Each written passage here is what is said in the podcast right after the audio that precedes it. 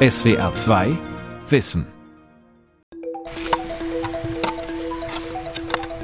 Franz Kregetz hält eine Schaufel in der Hand. Zu seinen Füßen wuseln 500.000 Ameisen wild durcheinander. Mit der Schaufel will er die Tiere nicht etwa umbringen, er organisiert ihren Umzug. Die sind hier eingedrungen ins Haus, dringen jedes Jahr ins Haus ein und holen Nahrung ja, und gehen den Leuten auf den Nerven. Nicht jeder mag Ameisen so gerne wie ich. Franz Kregetz ist Ameisenschützer und Hobbyforscher. Schon viele Jahre lang kümmert er sich um die eigenwilligen Tiere.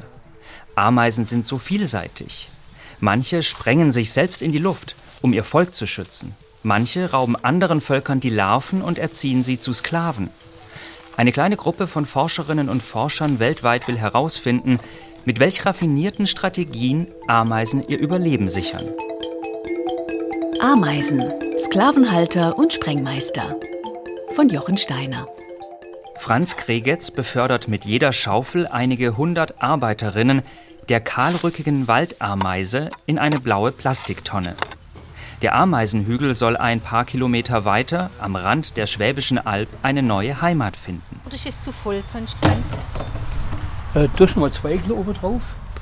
Der 73-jährige Ameisenschützer arbeitet ehrenamtlich bei der Ameisenschutzwarte Baden-Württemberg und hat für die Umsiedlung des Ameisenhaufens zwei Helferinnen und einen Helfer mitgebracht.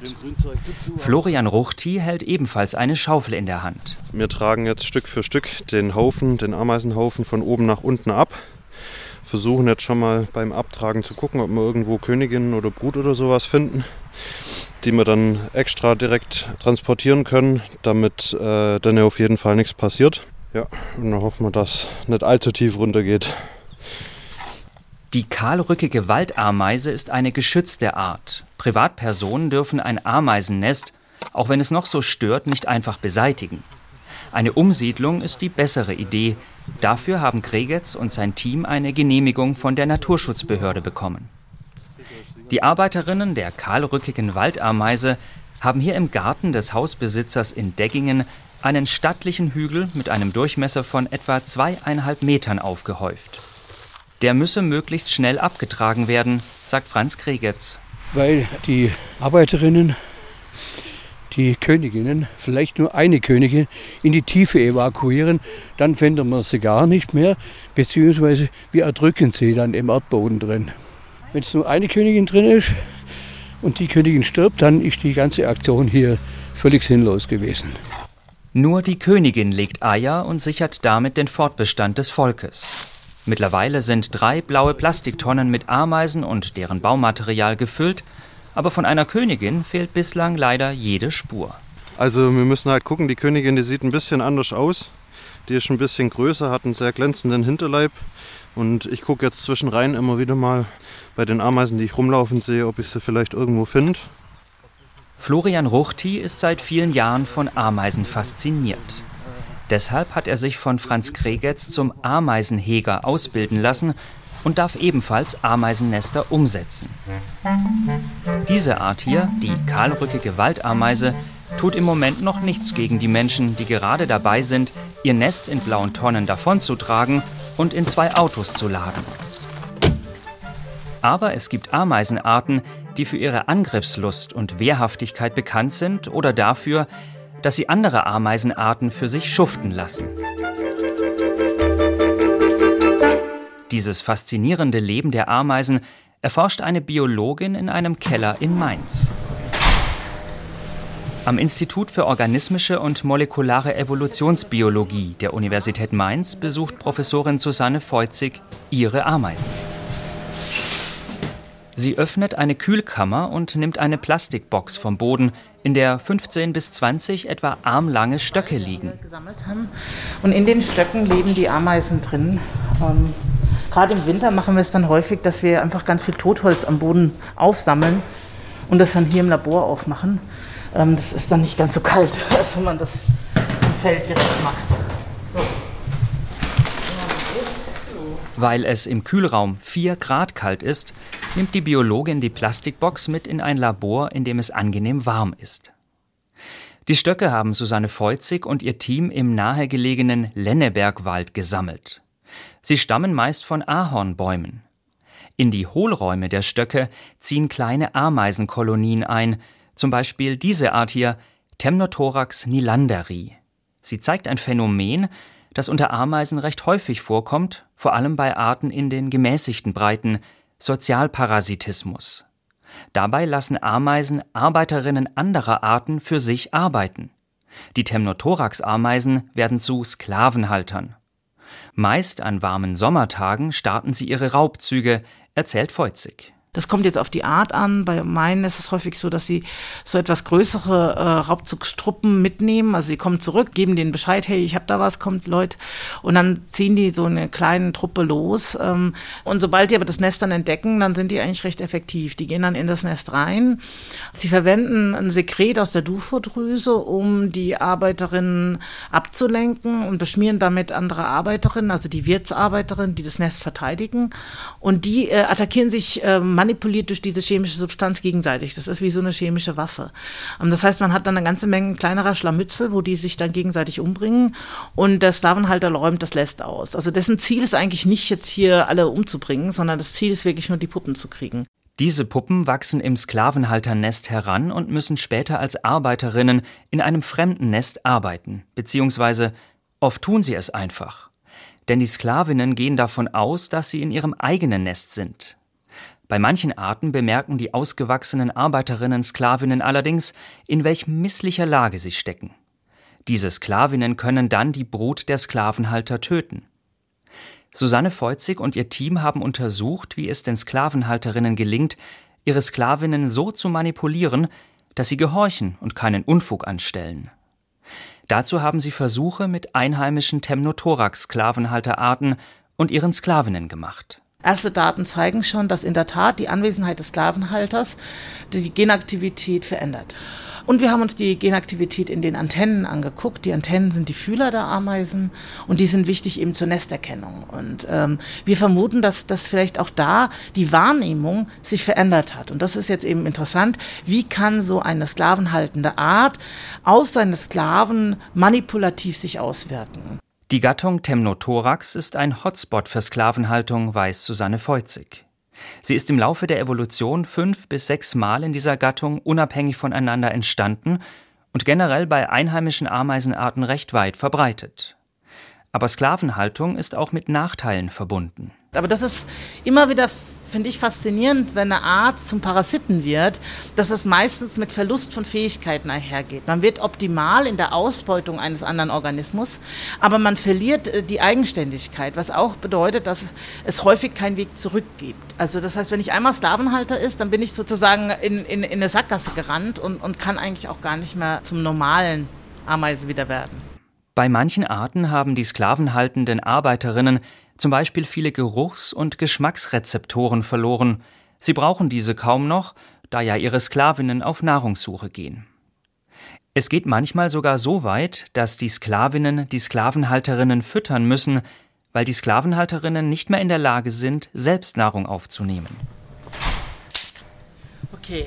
Doch Ameisen sind nicht nur Sozialparasiten, sie können auch selbst von Parasiten befallen werden.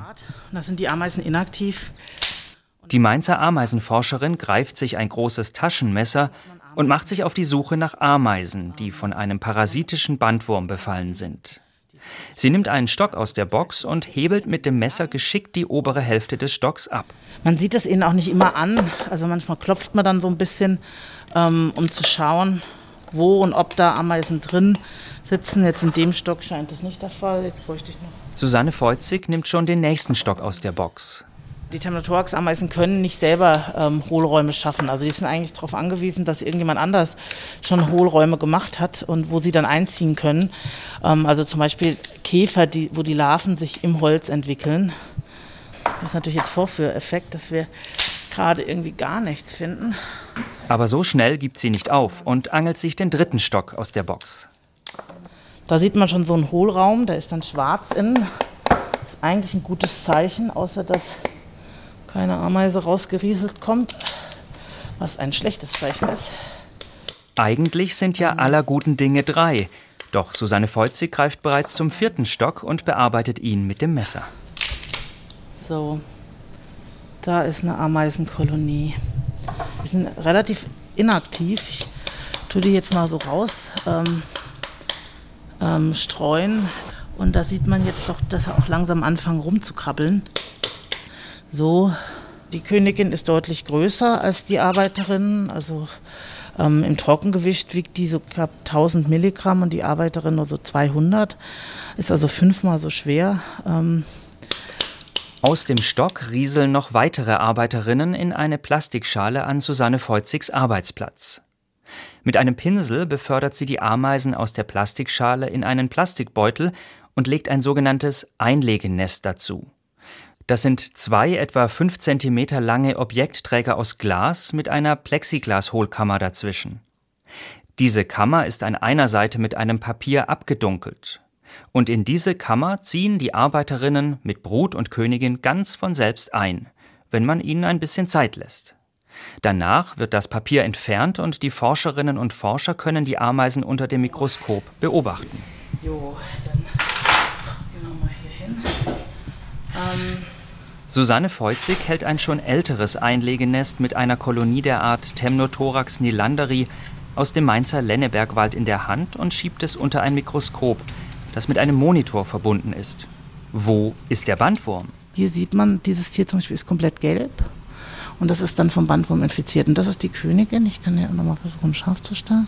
Und also die normalerweise haben die eben so einen Haselnusston vielleicht, ein ähm, bisschen variabel gefärbt. Am Anfang des Hinterleibs sind sie etwas goldener.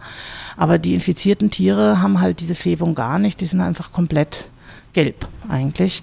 Und dann leben sie eben länger und die sind meistens eben im Zentrum des Nestes, direkt neben der Königin, wie das auch in dem Fall der Fall ist. Und man sieht hier, dass da echt viele Tiere eigentlich befallen sind.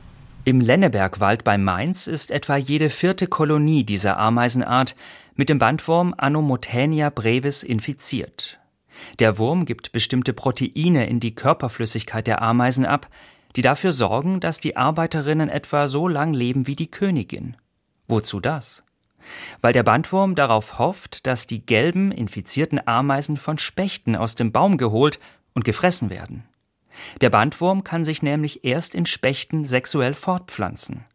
Und wenn die Zwischenwirte, also die Ameisen, länger leben, dann erhöht sich für den Bandwurm die Chance, mitsamt der Ameise vom Specht gefressen zu werden und sich in ihm vermehren zu können.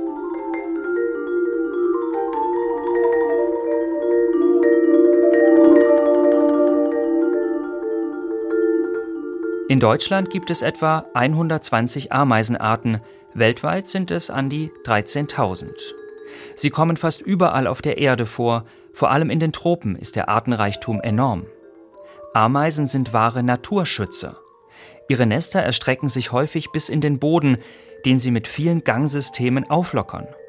Dadurch können Pflanzen einfacher ihre Wurzeln ausbreiten. Wo Ameisen sind, können Pflanzen besser wachsen. Außerdem halten Ameisen Wald und Garten sauber, indem sie Aas fressen und so manchen unliebsamen Schädling. Andererseits sind sie selbst eine wichtige Nahrungsquelle für viele Insekten. Dort, wo Ameisen leben, sind die Ökosysteme artenreicher und eher im Gleichgewicht als dort, wo es keine Ameisen gibt. Florian, auf der Schwäbischen Alb sind die Ameisenschützerinnen und Ameisenschützer mittlerweile am neuen Standort für das Waldameisennest angekommen. Doch es gibt ein Problem. Andere Waldameisen sind hier bereits unterwegs.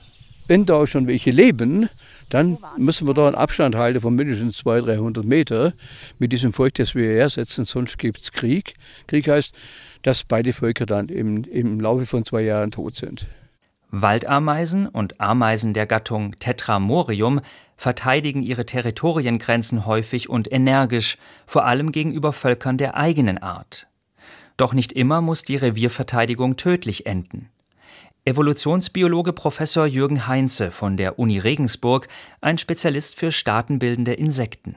Es gibt also beispielsweise ritualisierte Scheinkämpfe an den Territoriengrenzen bei manchen Ameisenarten, während eben wie bei Tetramorium es wirklich eben tödlich endende Kämpfe gibt. Ameisen der Gattung Crematogaster, die in Südostasien zu Hause sind, haben ganz besondere Verteidigungsmechanismen entwickelt, erzählt Heinze. Große Drüsen im Mittelstück des Körpers.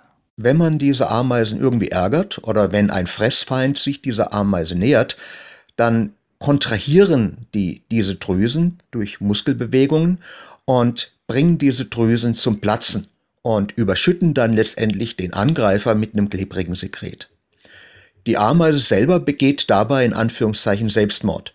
Im besten Fall ist der Eindringling dann außer Gefecht gesetzt und das eigene Nest samt Königin und Brut vor Gefahren bewahrt. Das Volk kann weiterleben und die Gene der getöteten Arbeiterin werden über die Königin an die nächste Generation weitergegeben.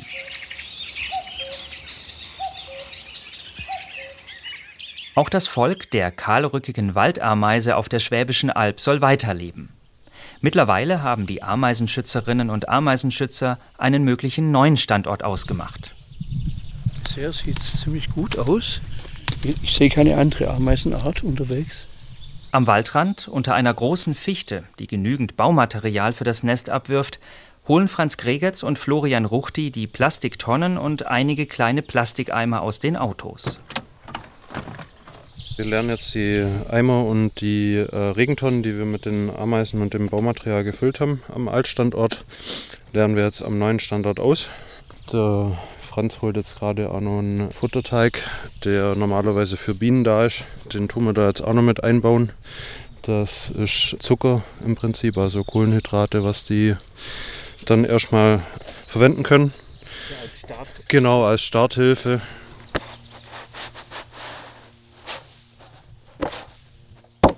Tonne um Tonne schüttet Florian Ruchti vorsichtig auf den Boden, sodass langsam ein neuer Ameisenhaufen entsteht. Dabei achtet er genau darauf, dass der Aufbau des neuen Hügels dem des alten entspricht.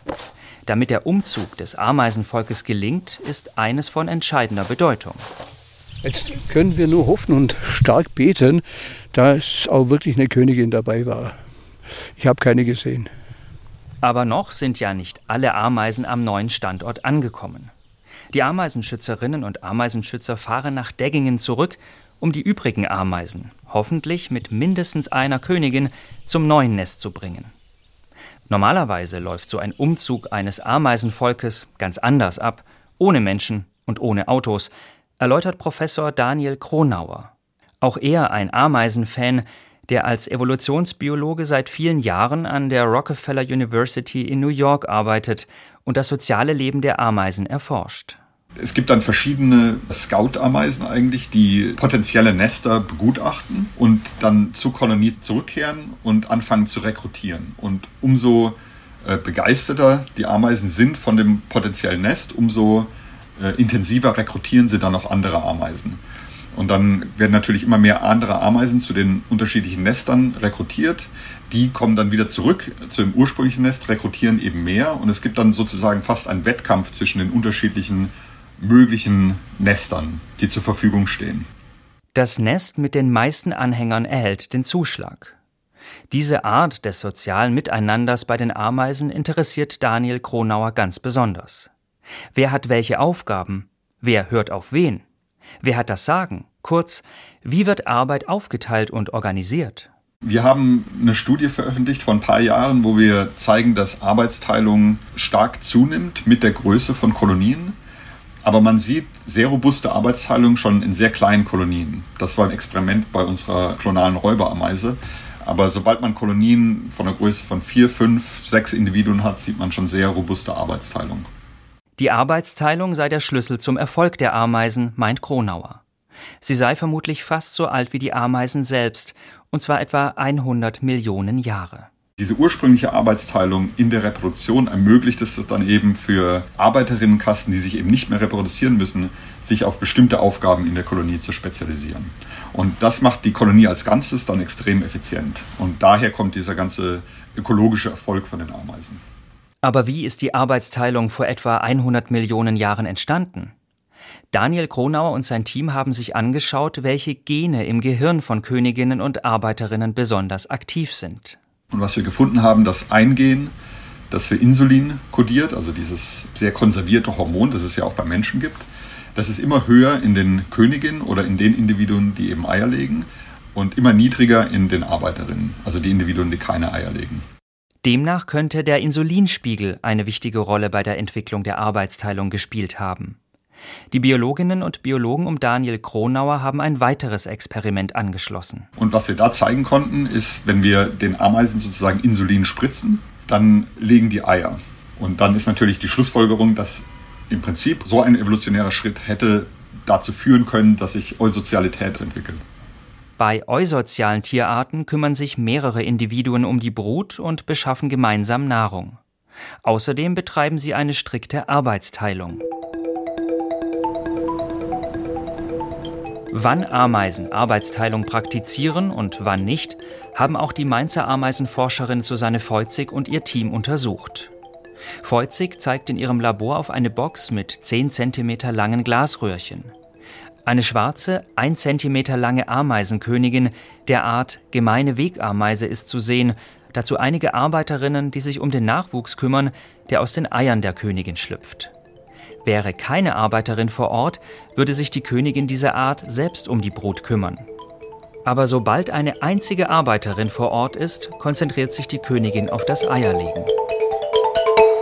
Es ist wirklich die physische Anwesenheit einer Arbeiterin. Sobald die das wahrnimmt, hört die auf. Sagt die, okay, gibt andere, die das machen können. Das Arbeitsteilung im Ameisenstaat, das haben wir ganz strikt. Dabei teilen sich die Arbeiterinnen die Aufgaben untereinander auf. Die jungen Arbeiterinnen kümmern sich um die Brut, die etwas älteren versorgen die Königinnen und die noch älteren Arbeiterinnen mit Nahrung im Nest. Die wiederum noch älteren Arbeiterinnen sind für Nestbau und Verteidigung zuständig und die ganz alten, die gehen nach draußen etwa auf Nahrungssuche. Und das ist so, weil das Leben draußen ist sehr risikoreich. Da kommt der nächste Vogel und frisst die Ameise oder es tritt jemand drauf oder sie vertrocknen oder finden den Weg nicht nach Hause. Und darum macht man bei Ameisen das so, dass das sehr spät im Leben passiert. Wenn das Tier dann stirbt, dann ist sozusagen dem Nest nicht so viel Arbeitszeit verloren gegangen. Die allermeisten heute lebenden Ameisenarten nutzen die Vorteile der Arbeitsteilung. Eine Ausnahme ist die klonale Räuberameise, die normalerweise in den Tropen lebt, aber auch in einer Klimakammer der Universität Mainz. Die nur etwa zwei Millimeter großen Ameisen haben überhaupt keine Königinnen. Jede Arbeiterin kann sich fortpflanzen. Die Art ist räuberisch unterwegs, daher ihr Name. Die Tiere klauen die Brut anderer Ameisen und fressen sie. Diese Phase der Raubzüge dauert etwa zwei Wochen. Danach schließt sich eine ebenso lange Phase des Eierlegens an. Danach gehen sie wieder auf Raubzug und so weiter und so fort. Und das machen die wirklich alle. Also das heißt, es gibt da tatsächlich in dem Sinne eigentlich keine Arbeitsteilung. Und das ist ganz ungewöhnlich für Ameisen und aber auch ein sehr interessantes Modell, dass sich sowas entwickeln kann. Bei den allermeisten anderen Ameisenarten hat sich aber die Arbeitsteilung als Erfolgsmodell durchgesetzt. Dass es dabei nicht immer ganz harmonisch abläuft, ist kein Geheimnis. In kleinen Ameisenvölkern kann es vorkommen, dass die Königin die Arbeiterinnen attackiert, die gerade dabei sind, selbst Eier zu legen. Oder die Königin frisst die Arbeiterinnen-Eier einfach auf. In großen Kolonien wäre diese Taktik nicht zielführend, erläutert Jürgen Heinze von der Universität Regensburg. In solchen großen Staaten haben wir stattdessen eine chemische Kontrolle der Arbeiterin durch die Königin.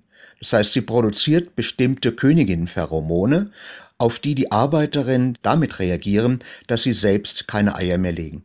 Es ist die allermeiste Zeit im Leben eines Ameisenvolkes sinnvoll, dass die Arbeiterinnen auf diese Königinnenpheromone reagieren und keine eigenen Eier legen, denn sonst würde die Arbeitsteilung auseinanderbrechen und der Fortbestand des Volkes wäre in Gefahr.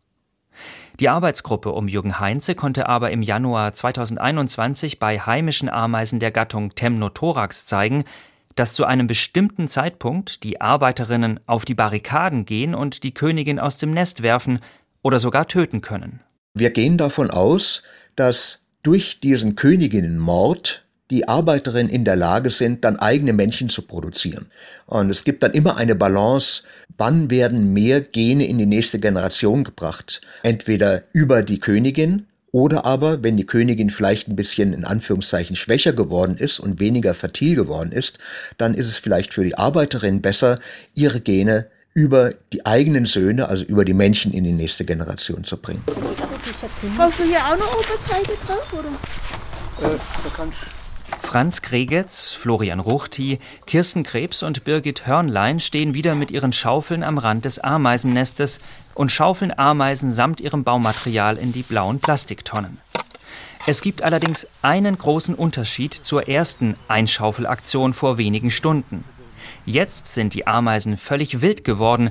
Sie wuseln hektisch durcheinander und krabbeln im Nu überall auf den Ameisenschützerinnen und Ameisenschützern herum und versprühen ihre Ameisensäure, um sich zu verteidigen.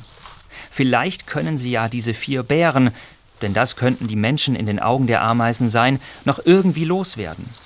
Deswegen ist neben der Schaufel auch ein Handfeger ein wichtiges Werkzeug für die Ameisenfreunde. Also das ist nicht nur das, dass man die schwierige Umsiedlung machen muss, sondern auch abfähige. Da liegst du da oben. Ja, logisch, mach ich. Da oben hast du nicht ganz gebaut. Die haben sich richtig festbissen. Du musst vielleicht selber machen.